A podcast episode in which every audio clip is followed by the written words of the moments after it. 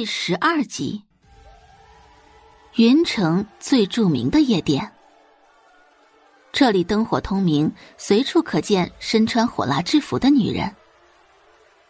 VIP 包厢内，宋大龙笑着给刘总点燃一支雪茄。刘总，今晚保准你满意。刘总吸了一口雪茄。是吗？宋大龙点头。当然。刘总满意的点头。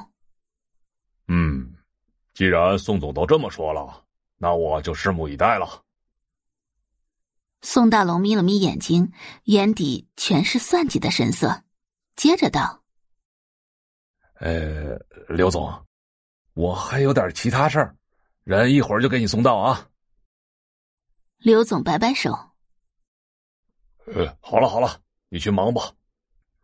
老宋啊，今天晚上你要是能让我满意的话，合同的事情好说。”宋大龙走后不久，夜店的负责人便搀扶着一个年轻女孩走了进来。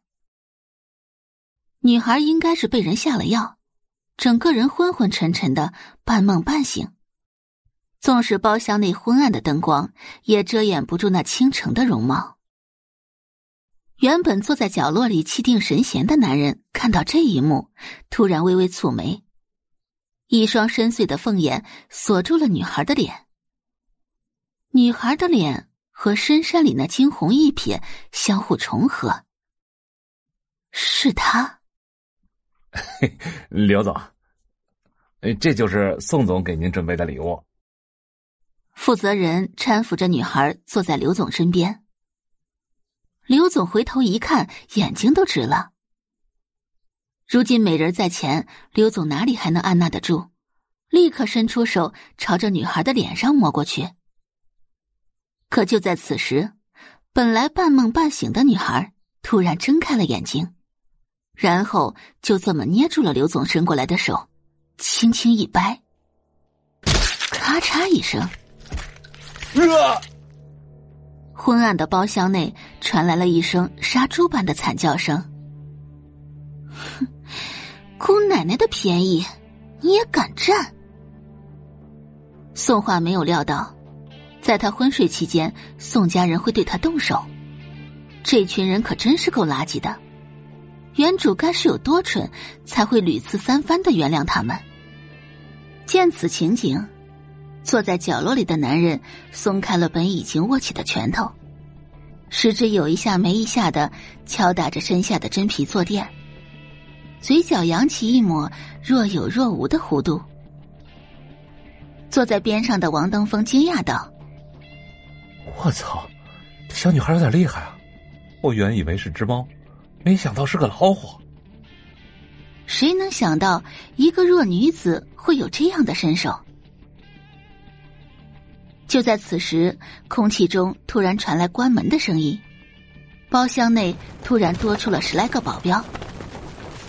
宋华松开刘总，微微转眸，就这么看着这十来人，淡定极了。你们几个是一起来呢，还是排队呢？那样子又狂又野。突然被松开的刘总痛得满地打滚，哀嚎道。哎，快，快给我弄死他！王登峰看向玉婷之，三哥，咱们要不要？玉婷之凤眸微眯，直接就打断了王登峰没有说完的话。他用不着你帮。王登峰有些不敢置信。是吗？他相信宋画肯定是有些身手的。要不然也不会把刘总给揍了。可是双拳难敌四手啊！更何况现在站在宋画面前的是十个大男人，而且他们都是受过专业训练的保镖。